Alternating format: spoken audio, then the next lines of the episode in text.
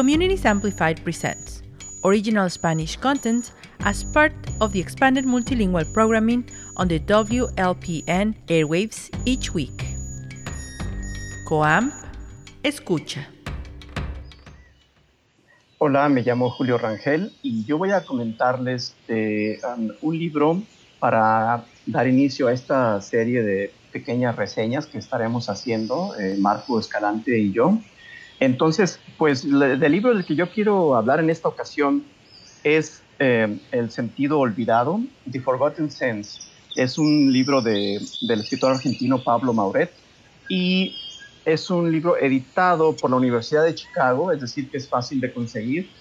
Y la razón por la que elegí este libro, pues es... Uh, son varias razones, ¿no? Una de ellas es la, la, vez anterior que estaba yo aquí platicando con Marco y con Esmeralda, yo hablaba de algo que había leído en un libro de Elias Canetti sobre esta fobia, este, este terror al, contagio, a la idea de contagio, de cómo en el siglo XIX, cuando con la invención del, microscopio se hacen visibles esos el, elementos patógenos, Um, y de, bueno, que Canetti decía que eh, era una transmutación de lo que en la literatura del, del medievo, en la, en la, Edad Media, se conocía como la, la, demonología, los, los demonios que eran invisibles y que eran pequeños, los caracterizaban como algo pequeñito, que cada vez se van haciendo más pequeños y, e, invisibles y, y, y, bueno, atacan por ahí en bandada, pero como con la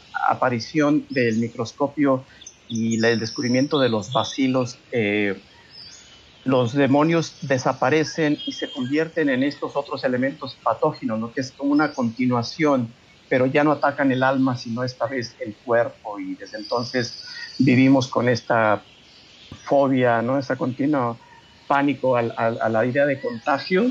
Eh, y entonces, bueno, pues por un lado es eso, ¿no? La, idea de la, fobia al contagio y de cómo hoy con lo que estamos viviendo, la, la, regulación, así como la reeducación del cuerpo, ¿no? Eh, en, en, este contexto de, pánico al, contacto que nos hace evitar a toda costa el tocar superficies y todo eso, nos ha retraído a, a, a esta rigidez eh, individual, ¿no? De hecho, hace unos días eh, Contratiempo publicó un, un, ensayo de nuestro querido Hochi Herrera, ¿no? donde habla sobre el abrazo, ¿no? donde habla la forma de, en cómo este distanciamiento social está quebrantando eh, rituales y gestos tan humanos que nos mantienen pues vivos, nos mantienen eso como humanos. Y el libro de Mauret habla precisamente de eso, ¿no? de, de el, el sentido del tacto, eh, pero Mauret habla de la manera en que le hemos quitado supremacía a la idea del tacto porque las bases mismas del pensamiento occidental, ¿no? que, que, vienen de los griegos, ¿no? los, eh, Sócrates, Aristóteles, le daban supremacía al sentido de la vista, ¿no? como la vista es el sentido de, de la jerarquía suprema, ¿no? es es el sentido que te indica lo que es bello, lo que es bueno, que te permite ver y, y elucidar. El, el signo, el, el, órgano de la luz es el ojo, ¿no? Básicamente. Eh, y el tacto siempre fue relegado al último escalafón de los sentidos, sobre todo después, ya durante la Edad Media, como un portal al, al exceso carnal, ¿no? Un portal a los, a los pecados, a los excesos, ¿no? La, idea de la es el signo de, la lujuria, por así decirlo. Pero entonces, eh, Mauret hace una reflexión de verdad estupenda, filosófica y estética de lo que significa el, sentido del tacto y crea esta base teórica que él llama lo, lo áptico, the haptic, que es un término que creó un, un, crítico de arte a principios del siglo XX, ¿no? un tal Riegel, pero que es una idea que ya está desde antes, desde, desde Descartes, ¿no? la idea de que el tacto y la vista colaboran, ¿no? Es decir, la mano y el ojo dialogan de alguna manera, se, se, interconectan eh, en una unidad, ¿no? Entonces él dice que no hay tal supremacía de la vista, sino que hay, o que en todo caso los, mecanismos literarios más eficaces son aquellos que saben incorporar este sentido de lo áptico, lo que él llama lo áptico, que es esta especie de sinapsis entre, la, entre lo táctil y lo visual. Entonces él pone, por ejemplo, él pone escenas fabulosas de, de Moby Dick o de la Ilíada, donde la sensorialidad es palpable, ¿no? Entonces él, contrario a esta como corriente literal, no sé si es una corriente, pero esa tendencia que hay en muchos escritores de hoy en día a ser demasiado visualistas, ¿no? A dar esta especie de, de descripción, yo creo que una influencia quizá del cine, ¿no? De hacer de un texto una especie de película, ¿no? De hacerte, de hacerte ver lo que estás leyendo, ¿no?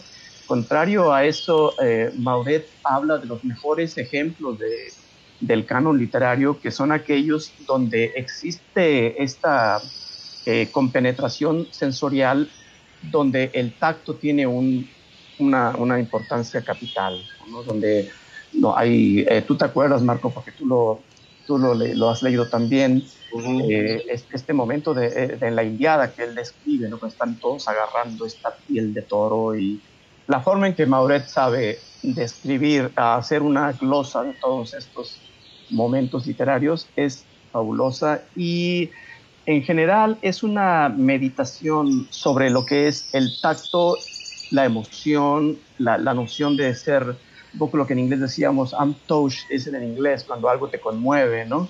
Que el conmover es tocar, ¿no? Y expande en verdad los, los significados de toda esta idea. Y a mí me pareció muy interesante volver a este libro porque justamente ahora que vivimos esta especie de, mm, bueno, de, retraimiento, de que nuestra vida social se ha confinado en espacios cerrados, ¿no? Y, que a toda costa evitamos lo que llaman el distanciamiento, bueno, evitamos el contacto, ¿no? Me pareció que era importante esta lectura que de alguna manera reivindica, ¿no? El, el, el sentido de, del tacto, pero que además te hace más profundo, le da más contexto a toda esta noción. Y pues eh, es un libro que yo recomendaría mucho y de hecho, bueno, si tienen algunos dólares ahí para gastar, pueden mandarlo pedir a la librería El Coop, que está allá en Hyde Park, que es de la, de la Universidad de Chicago, porque ellos vi recientemente que estaban haciendo un anuncio que pedían a la gente se solidarizara y, les enviara pedidos de libros por, por correo porque están afrontando una crisis muy severa, ¿no? Entonces, bueno, este es un ejemplo, es un libro editado por la Universidad de Chicago, The Forgotten Sense, que vale mucho, mucho la pena, de Pablo Mauret, el argentino, y esta sería mi colaboración, Marco. Gracias, Julio. Sí, este, también hay una versión en español del libro. Sí. Pero es muy difícil de conseguir porque creo que la editorial que la publicó en Argentina no, no hace ventas internacionales, creo yo. Sí, ah. Mar Dulce, la editorial Mar Dulce, sí. Mar Dulce, sí. No sé realmente cuál fue el idioma eh, original en que lo escribió Maurete, pero tal vez lo que, lo que también se necesitamos recalcar es de que el libro está escrito con un estilo bastante exquisito para el ensayo. Sí, sí, sí, totalmente, totalmente. Lo escribió en español, de hecho, y fue, la versión en inglés tiene la ventaja, digamos, de que es más amplia, lo amplió después, tiene unos contenidos eh, extra, pero sí, no, está escrito en un lenguaje de verdad delicioso, es una, una maravilla de, lectura, sí. de los mejores ensayistas en español actualmente, definitivamente, Pablo Mauret. Sí, total, ah. totalmente. Y tú, Marco, nos ibas a platicar de un libro de Bolaño, ¿no? Eh, sí, yo ah, no me voy a desviar, me voy a quedar en el ensayo y precisamente iba a reseñar un libro de, Roberto Bolaño que se llama Entre paréntesis, que es un libro escrito en, que es un libro que fue publicado más bien en el año 2013 en español y cuya versión en inglés eh, eh, ha salido al mercado recientemente, creo que hace un año o un año y medio. Obviamente, debido a que los a que el prestigio de Bolaño creció de una manera asombrosa a nivel mundial, digamos, también se incrementó el interés por publicar cualquier material marginal que él haya escrito, ¿no? Entonces, todos los artículos periodísticos que escribió en los años 80, en los años 90, las conferencias que dejó desperdigadas en diferentes lugares, las entrevistas que dio en diferentes periódicos, en diferentes medios, todo ese tipo de cosas, ¿no? Conforman un archivo que, digamos, eh, constituyen una especie de marginalia eh, que al final, digamos, encuentran un nicho resumido en este, en este libro que se titula Entre paréntesis, ¿no? Que ha sido titulado Entre paréntesis. En líneas generales voy a decir, voy a dar una impresión general sobre, aplicable tal vez a cualquier escritor, ¿no? Eh, en la vida de un escritor existe un antes y un después, ¿no? Y, la línea divisoria es la fama o la gloria. Al escritor necesariamente eh, la fama, la gloria, eh, lo transforma, aunque sea involuntariamente, ¿no? Y yo no creo que Bolaño haya sido la excepción. Y el libro este, entre paréntesis, en cierto modo es un, es un testimonio de, de, de, esos cambios que se fueron forjando gradualmente en su personalidad. Antes de ser famoso, Roberto Bolaño era un tipo sumamente rebelde, sumamente antipático, ¿no? Era un tipo que, que básicamente tenía conflictos con, con, todo el mundo, ¿no? O sea, era, eh, su paso por México fue el paso de un huracán, un torbellino, ¿no? Eh, fue un sujeto que le hizo la vida imposible a todo el grupo de Paz, ¿no? De Octavio Paz. Y, y, hasta ahora las heridas están totalmente abiertas y, por ejemplo, en las opiniones de un Gabriel Said se siente que la herida está abierta y hay un profundo dolor que el pobre hombre siente todavía, esa especie de aversión hacia Roberto Bolaño que probablemente sintió eh, hace muchas décadas, ¿no? O sea, es una herida que no se cierra. Ese era el Bolaño, digamos, romántico y combativo, ¿no? De los años 80, de los años 70, ¿no? Incluso de parte de los años 90, ¿no? Y es también el Bolaño que aparece como autor, digamos, de Los Detectives Salvajes, que es una novela feroz.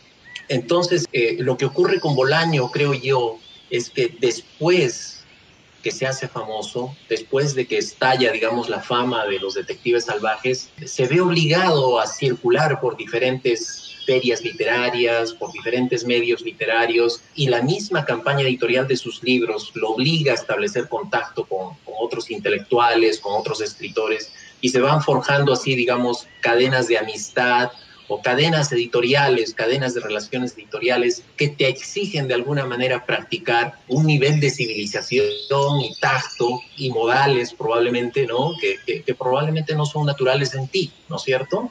Y yo creo de que en este libro, entre paréntesis, se nota ese conflicto. Está el Bolaño salvaje, no el Bolaño que articula una opinión cruel, una opinión totalmente arbitraria y al mismo tiempo es lúcida. Y está también el Bolaño como medio domesticado, es decir, el, el Bolaño convertido en escritor que una vez que obtiene la gloria, se ve obligado a repartir su gloria por pedacitos entre muchos otros escritores que le exigen precisamente ese tipo de actitud. Uh -huh. Entonces, en este, en este libro, entre paréntesis, uh, abundan muchas reseñas. Hay muchísimas reseñas sobre escritores contemporáneos y menciona a muchísimos escritores contemporáneos, resaltando y exagerando sus méritos. Uh -huh. O sea, hay cosas inexplicables, por ejemplo, ¿no? Hay un ensayo como de cuatro páginas dedicado a Jaime Bailey, que es casi un escándalo, ¿no? Ah. Hay una cosa que uno no entiende, ¿no? O sea, se perplejo y dice, pero ¿cómo? O sea, es,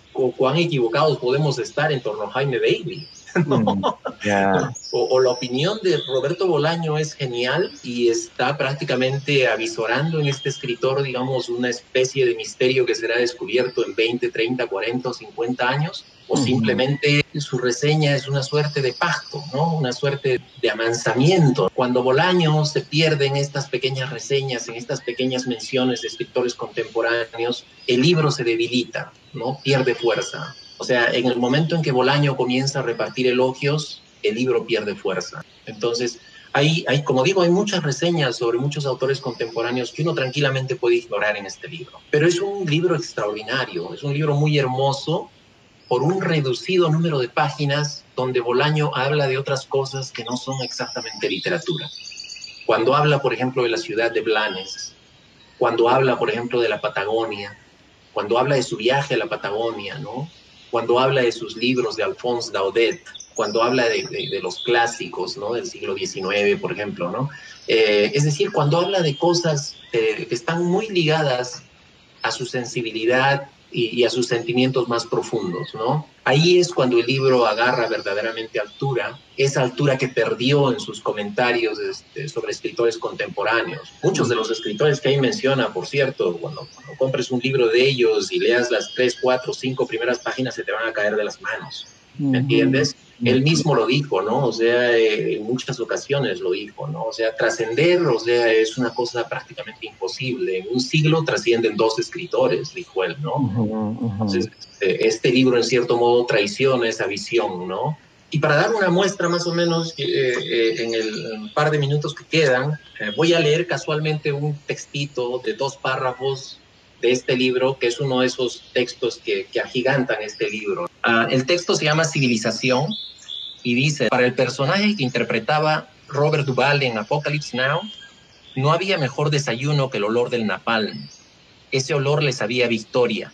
Puede ser el olor a quemado, con ese punto ácido que dicen queda colgando en el aire, a veces sabe a victoria y otras veces sabe a miedo. Nunca he olido el napalm, he olido la pólvora, y el olor de la pólvora definitivamente no sabe a victoria, sino a verbena, en algunos casos, y a miedo en otros. El olor de los gases lacrimógenos que suele preceder al olor de la pólvora en algunos países se sabe, por el contrario, a deporte y a descomposición estomacal.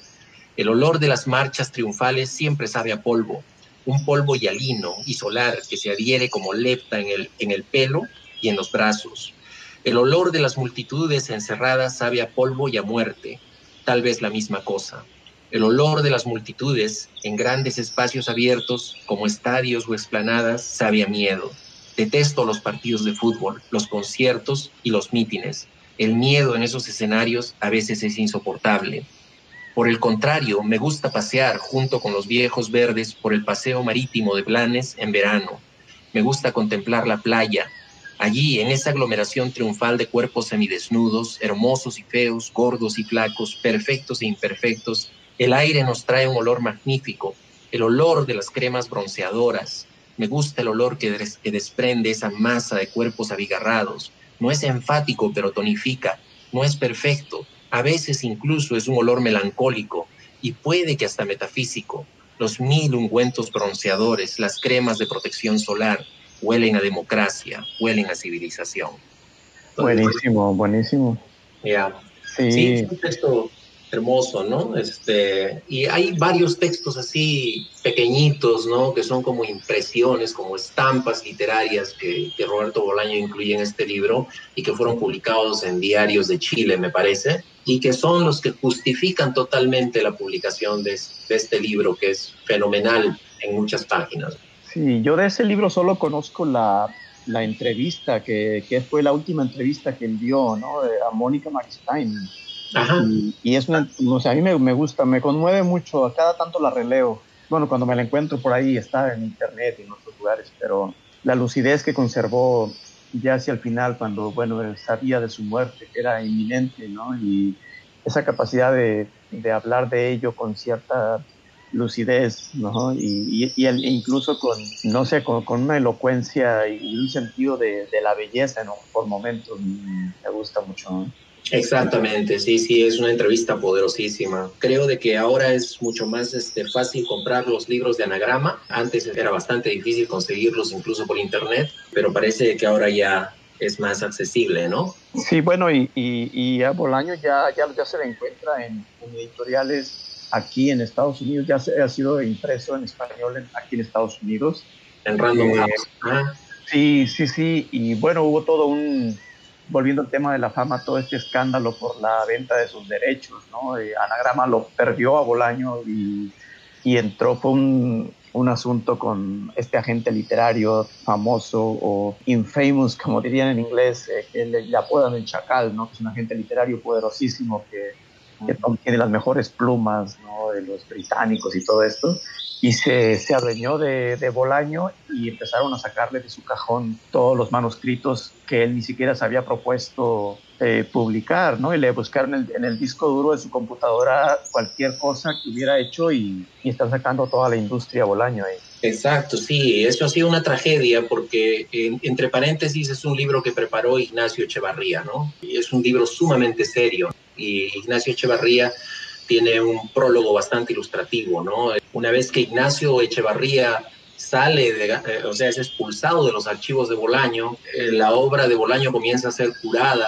por un personaje funesto, ¿no? Que es Christopher Domínguez Michael. Y ahí comienza la derechización de su figura, digamos. Es uno de los fenómenos más tristes, ¿no?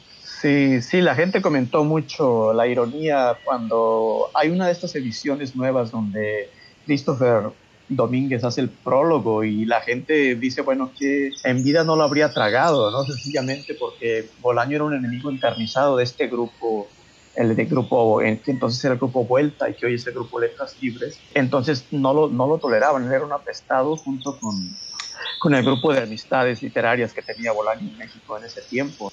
Entonces, ver ahora a Christopher Domínguez cantando las loas a Bolaño en ese prólogo, todo el mundo no sé, hubo ahí como entre repulsión, ironía, sarcasmo, todo el mundo reaccionó de una manera distinta, ¿no? Pero... Sí, eso, eso ha sido materia de, discusión en varios lugares. Ediberto Yepes también escribió unos cuantos ensayos al respecto bastante, bastante interesantes, ¿no? Bastante incisivos que muestran este, este proceso por el cual eh, se quiere transformar la figura de Bolaño y se le quiere, digamos, docilizar para ingresarlo, digamos, pues, para que su figura no sea tan incómoda, pues. ¿Qué es lo que ocurre generalmente cuando un escritor es demasiado incómodo, ¿no? Cuando un escritor es demasiado belicoso o cuando ha salido, digamos, de los márgenes de la literatura, no de su centro. Sí, y que curiosamente esa aura se ha extendido hacia hoy convertido en personaje eh, Mario Santiago, ¿no? Que es el es uno de los personajes de los detectives salvajes, que bueno, en, la novela se llama Ulises Lima, pero eh, Mario Santiago era un poeta de la Ciudad de México, vamos, que vivía en, los círculos lumpen, era un marginal total, ¿no? Y ahora a raíz de la, de la consagración de la novela se crea una especie de culto, la gente empieza a buscar sus poemas y a hurgar en todo ello. Y había una, un artículo una vez en Letras Libres del mismo Said, ¿no? Donde el hombre habla en unos términos que traicionan un, clasismo para empezar, ¿no? Un, un, clasismo total, que básicamente están diciendo, pues este desarrapado, cómo, cómo se acerca aquí a la, al reino de, lo literario, ¿no? Y, y, así fue como circularon en su momento el, el grupo de los, los, se llamaban los infrarrealistas, ¿no? Este grupo que, que asolaba las tertulias literarias en México, ¿no? Que eran un grupo de varios escritores que, estaban, pues, no sé, dispuestos a desmontar toda esta farsa, ¿no? A, sabotearla a veces por medios bastante pesados, ¿no? Pero, pues sí, no sé, era un grupo un tanto, eh, hoy le llamarían terrorismo literario, pero, pero es, es, es de verdad, es, es, triste ver la manera en que tratan de, de darle una, una, una manita de, de sanidad a todo esto, ¿no? un barniz de, civilidad. De respetabilidad, como, como decía, como decía Bolaño, ¿no? Sí, sí, sí. Sí, hay un texto muy, muy lindo de Julio Torri, no me acuerdo en este momento el título, creo que se llama Poeta Maldito. Tiene una especie de, de, narradores, de, eh, como una especie, una voz general que narra los hechos, ¿no? Y está, habla a nombre de una especie de club, de una especie de cenáculo eh, que reúne a literatos oficiales de México, algo así mm. como el grupo de paz. Y dice, ¿no? O sea, más o menos, tanto esfuerzo hemos hecho, ¿no? Tanto, no, tanto leímos, tanto escribimos, tanto nos esforzamos para que, eh, para que la gloria nos premie, ¿no? Para que el futuro no nos deje atrás, para que algún día alguien nos recuerde. Y sin embargo, ¿no? Parece que vamos a pasar al olvido todos juntos, ¿no? En masa, porque los, los dioses de la permanencia decidieron premiar a un sinvergüenza, ¿no? A un canalla, un tipo ahí que anda haciendo sus, sus, que anda ahí haciendo tropelías en las calles, ¿no? Un poeta maldito, dice aquí precisamente lo tengo, porque estoy muy cerca de, de Libero. Dicen, muy poco, muy poco grata era su compañía y evitada hábilmente por todos. Había perpetrado un latrocinio hacía mucho y lo que es peor, no conservaba nada del mal habido dinero. De las dos razas humanas pertenecía a la que pide prestado. es Bolaño. Ajá.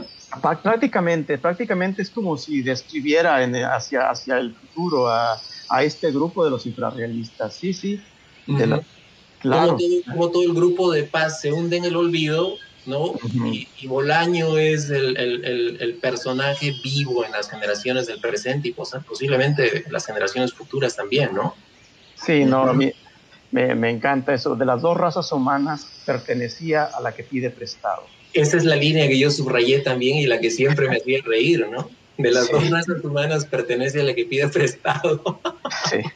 No, genial, genial. Precioso ese libro de Torri también. Sí, sí, sí. Pero, pero bueno, pues entonces estaremos tratando cada tanto de hacer mini reseñas, mini comentarios aquí en, en Contratiempo Radio y a la espera de seguir, de seguir comentando cosas mientras estamos aquí encerrados vilmente. Sí, sí, la próxima, la próxima vez pues traemos este, novedades ahí, voy a traer algunas películas este, para recomendar, ¿no? Y hacer reseñas. sí. Estamos juntando muy pronto. Claro que sí, claro que sí. Bueno, ese es el, el, final de los segmentos de hoy día. Volveremos uh, posiblemente una semana o, o dos y estaremos trayendo nuevos libros, películas para comentar y reseñar eh, aquí les agradecemos mucho por, por escucharnos, eh, Julio Rangel y Marco Escalante. Gracias. Gracias.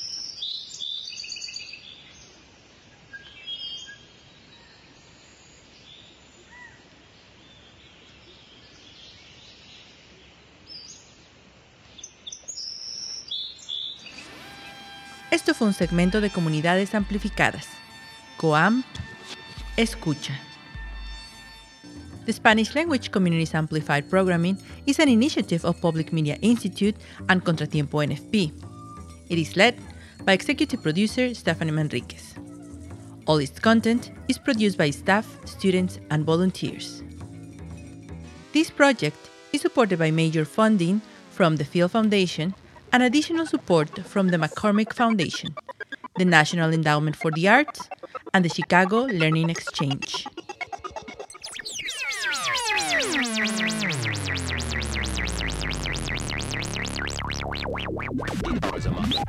Only six ninety. White boy. For the uh, Farrah Fawcett Feel-Alike contest. Warning. There is an escape from the planet of the apes. An escape from the planet of the apes. Name, Cornelius. Adult chimpanzee. Speak, speak,